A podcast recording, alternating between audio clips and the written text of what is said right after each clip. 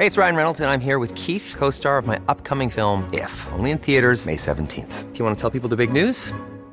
All right, I'll do it. Sign up now and you'll get unlimited for $15 a month in six months of Paramount Plus Essential Plan on us. Mintmobile.com slash switch. Upfront payment of $45 equivalent to $15 per month. Unlimited over 40 gigabytes per month. Face lower speeds. Videos at 480p. Active Mint customers by 531.24 get six months of Paramount Plus Essential Plan. Auto renews after six months. Offer ends May 31st, 2024. Separate Paramount Plus registration required. Terms and conditions apply if rated PG.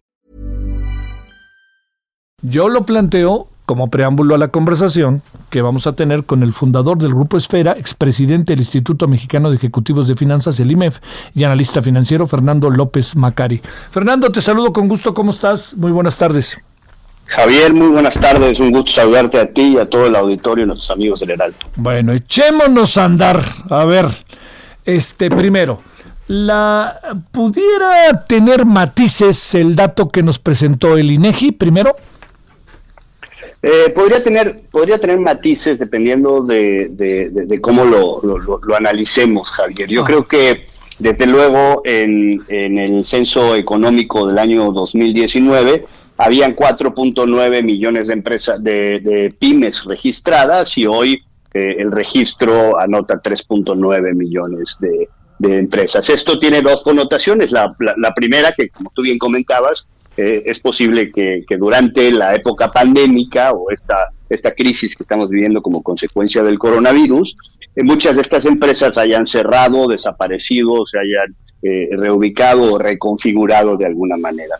Y la segunda de ellas es que se hayan simplemente mudado a la informalidad. La otra connotación que podría tener esto es que estas empresas ya no están en un establecimiento como tal, em, digamos, formalmente, pero continúan haciendo actividades económicas, ya sea en su domicilio o en alguna eh, actividad digital o inclusive móvil que les permita a estas eh, eh, a estos micro y pequeños empresarios continuar con su sustento diario sin la necesidad de tener un establecimiento permanente como pudiera ser un local comercial o una renta o un restaurante, etcétera, etcétera.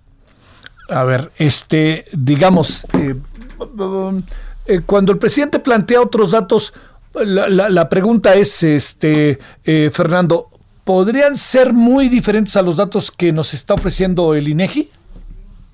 No, yo creo que los datos oficiales son los datos del INEGI, sin duda. ¿no?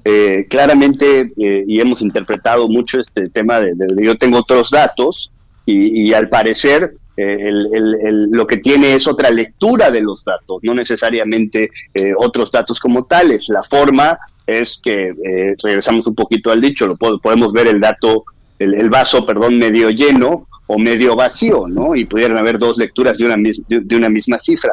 Pero la realidad es que hay un millón de, menos de empresas pequeñas y medianas registradas en el, en el INEGI y ese es el dato duro que, que, nuestro Instituto de Estadística demuestra. A ver, déjame plantearte lo siguiente. Hoy, en ahí en conversaciones con diferentes actores políticos, que me parece que esto era muy interesante, eh, nos decían cosas como estas. Eh, a ver, si el presidente hubiera entrado en este proceso de recuperación o de rescate, ¿no? Quizás sería una palabra más indicada, de las cosas, de lo que está pasando respecto a las pymes, a las, a, las conocidas como mi pymes, ya se hubiera acabado el dinero y estaríamos en la misma. Entonces lo mejor que hizo fue, no lo mejor, pero la estrategia fue pues hacer esto, no, no necesariamente otorgarles la ayuda con todas las consecuencias que el asunto tendría. Esa es una mirada. La otra mirada es que las mandó al cadalso. Fernando, las tiró por la barranca y, bueno, ni barranca había, las tiró al bote de la basura, con todas las consecuencias. A ver, estas dos alternativas las pongo en la mesa, Fernando. Sí, claro. La primera, como bien mencionas, es el no hacer, ¿no? Y el no hacer es, o sea, eh, muchas veces en, los negocios decimos, no decidir es decidir, ¿no? Este, eh, eh, este, un gobierno, un empresario, un, líder de, un organismo no puede dejar de decidir o de hacer, tiene que hacer de una u otra forma y será recompensado o eh, será de alguna forma castigado por sus decisiones, ¿no?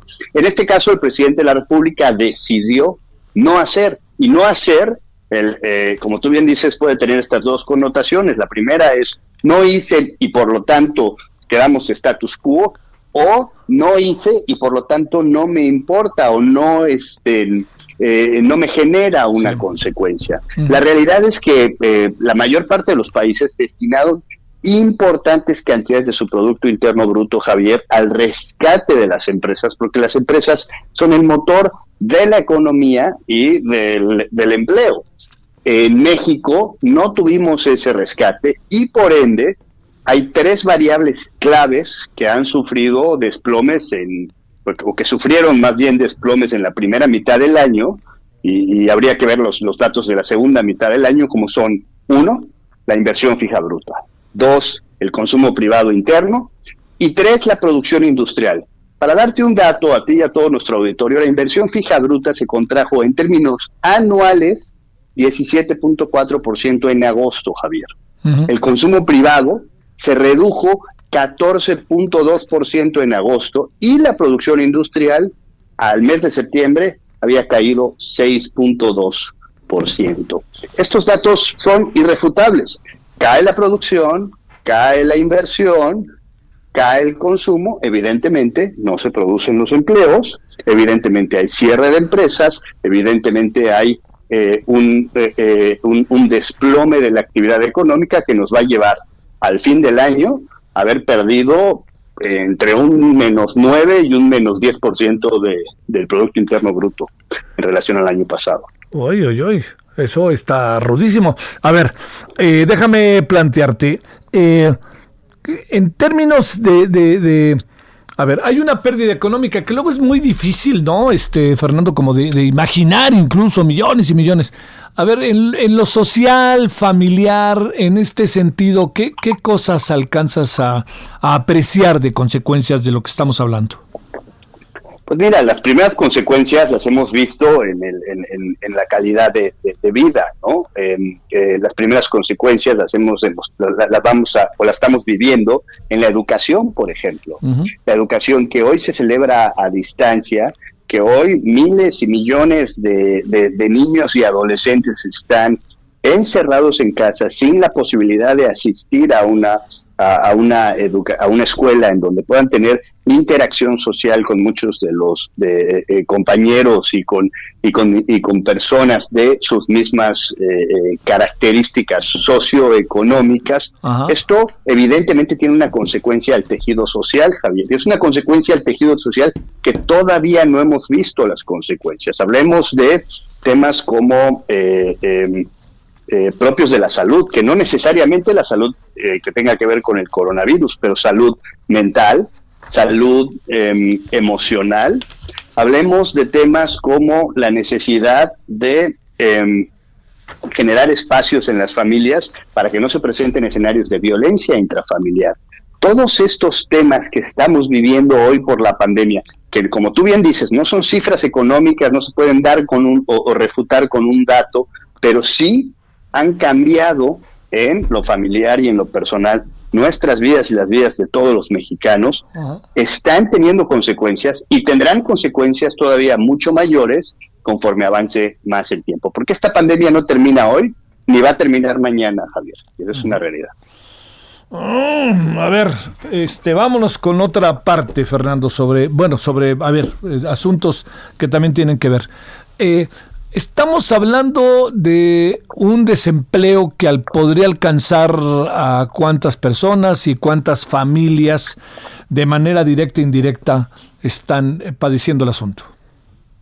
Bueno, por lo que podemos estimar es que la, la creación de empleos formales el, próximo año se podría estimar alrededor de los eh, 550 de mil empleos formales, ¿no? Que cuando lo comparamos con la, la, caída del Producto Interno Bruto eh, de lo, en lo que va del año y lo que se pudiera eh, llevar hasta el final del año, estaríamos hablando que eh, solamente en el sector formal se podrían perder 920 mil empleos de acuerdo con, con, cifras oficiales. Estamos casi pegándole a la cifra de un millón de empleos perdidos en un solo año. En un año claramente pandémico. ¿no? Sí, híjole. A ver, eh, ¿cuándo? Eh, a ver, eh, algo que, todos nos preguntamos. Eh, todo indica que el año que entra va a ser un año muy difícil. Yo entiendo el optimismo del presidente como gobernante. Espero que en lo fondo, en el fondo del mismo, tenga muy claro qué es lo que viene, porque si no, no tendríamos plan B, mi querido Fernando, ¿no? Que eso es lo más rudo.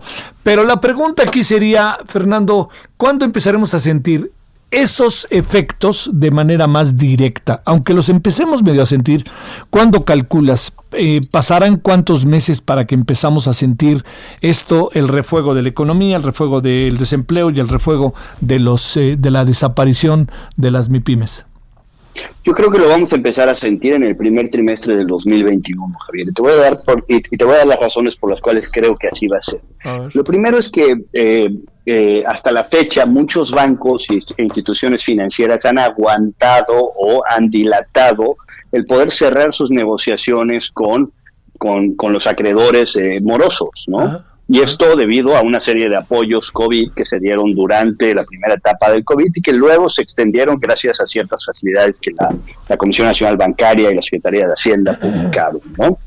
Eh, esto, esto se va a tener que enfrentar en el ejercicio, en el, cierre del ejercicio del año 2020 en los estados financieros de las instituciones bancarias. ¿okay? ¿Por qué? Porque pues llega un dictamen financiero que se presenta a los inversionistas, que se, que se, que se distribuye entre el gran público inversionista y entre las autoridades. ¿no? Entonces creo que ahí va a venir el primer golpe, el cierre del año que durante quizá no quizá en, en términos digamos de registro yo podría esperar y no quebrantar un crédito en septiembre, tampoco en octubre, tampoco en noviembre, pero llega diciembre y, si llega el 31 de diciembre y no he resuelto o no he reestructurado ese crédito, claramente lo tendré que quebrantar, lo tendré que reservar, etcétera, etcétera. Ese, ese golpe, Javier, lo van, a lo van a resentir las empresas abriendo en el año 2021, abriendo sus puertas después de las vacaciones. Pero ese golpe va a venir acompañado junto con la preparación de una declaración anual, ¿ok? que no tuvo beneficios fiscales o que no tuvo este, estímulos fiscales para, para, digamos, apoyar a las empresas en, este momento. Ni siquiera, hablemos de estímulos, no tuvo, no tuvo siquiera diferimientos fiscales. Y va a venir acompañado además de un posible eh, distanciamiento o encierro que, vamos a tener en las últimas fechas del año y las primeras del año 2021. Claramente ya vimos que la Ciudad de México está en semáforo naranja con límite hacia rojo y a punto de convertirse en otro color, ¿no? Y, este, y, y, atrás de la Ciudad de México van a venir una serie de, estados como consecuencia que, claramente tendremos que eh, enfrentar en el 2021, en el primer trimestre de 2021, las consecuencias, como tú bien dices, de ese encierro y de, esas, eh, de esa pandemia en lo económico y en lo social. ¿Alcanzas a apreciar que a esta segunda parte está fuerte, eh, la social? Lo económico lo sabemos, pero la social no quiero ver que pudiera haber, desatar y detonar. A ver, nada más una última cuestión. Eh, ¿Presumes que el gobierno lo tiene claramente definido lo que estamos platicando en su radar? Yo creo que lo tiene claramente definido identificado. Lo que a mí me parece es que el gobierno no tiene un plan eh, eficiente para hacerle frente a esta, a esta situación y mucho menos tiene los recursos para, para, para enfrentarla. Eh, esto, esto pudiera acarrear una fuerte crítica contra el gobierno, eh, digamos, positiva o negativa. Positiva, podemos, pudiéramos decir bueno, pues es que el gobierno no se ha endeudado como producto de esta pandemia, como consecuencia de esta pandemia. Y eso hasta cierto punto es, positivo, si lo vieras desde el punto de vista del solo el análisis del endeudamiento, Javier. Pero cuando ves cuántos, eh, eh, cuántos miles y millones de eh, pobres más va a tener México el año próximo por consecuencia de la pandemia, y cuando ves cuántos empleos se han perdido y cuando ves cuántas empresas se han cerrado, como las cifras que acabamos de analizar, te preguntas si no hubiera sido responsable endeudar un poco más al gobierno en el largo plazo con la finalidad de rescatar a esta generación de empresarios, de empleados, de industriales, de comerciales, en un hecho histórico que no se veía una depresión económica en nuestro país desde 1932 como la que se está observando en el 2020. Entonces, si bien el gobierno ha sido responsable, quizá ha dejado de actuar y quizá no tiene los recursos para hacerle frente a esta, a esta situación. Oye, ¿no nos hemos endeudado de cualquier manera? Bueno, la deuda ha crecido eh, como consecuencia de que ha disminuido el PIB. Acuérdate que la, la deuda se mide en, relación al, Producto Interno Bruto, ¿no? Al tener un menor Producto Interno Bruto, pues evidentemente vas a tener una mayor eh, proporción de deuda con relación a ese Producto Interno Bruto. También la deuda ha crecido porque eh, más o menos el 30% de la deuda de nuestro país está en moneda extranjera, principalmente en dólares, y, evidentemente hemos tenido una depreciación eh, del peso versus el, el dólar, ¿no? Eh, quizá lo que, nos, lo que nos pudiera ayudar en el largo plazo es que las tasas que estamos viendo, eh, no solamente a nivel nacional, donde la, la, tasa eh, la, la, tasa TIE está a 4.25%, sino que en el resto del mundo hay muchos lugares donde las tasas son negativas. Entonces, quizá eso podría tener un efecto eh, en, la deuda de, de, largo plazo, que pudiéramos acceder a unas mejores políticas de endeudamiento con una menor tasa de interés. Pero si el gobierno no tiene la voluntad de, tomar esas líneas de financiamiento, pues, pues claramente em, eh, estaríamos, estaríamos en una situación en la que nos tendríamos que replantear cómo le vamos a hacer frente a esta pandemia. Te mando un saludo, muchas gracias Fernando López Macari, fundador de Grupo Esfera, expresidente del Instituto Mexicano de Ejecutivos de Finanzas y analista financiero. Gracias. Gracias a ti Javier, un abrazo. Hasta luego. Even when we're on a budget, we still deserve nice things. Quince is a place to scoop up stunning high-end goods for 50 to 80% less than similar brands. They have buttery soft cashmere sweaters starting at $50, luxurious Italian leather bags, and so much more. Plus, Quince only works with factories that use safe, ethical, and responsible manufacturing. Get the high-end goods you'll love without the high price tag with Quince. Go to quince.com/style for free shipping and 365-day returns.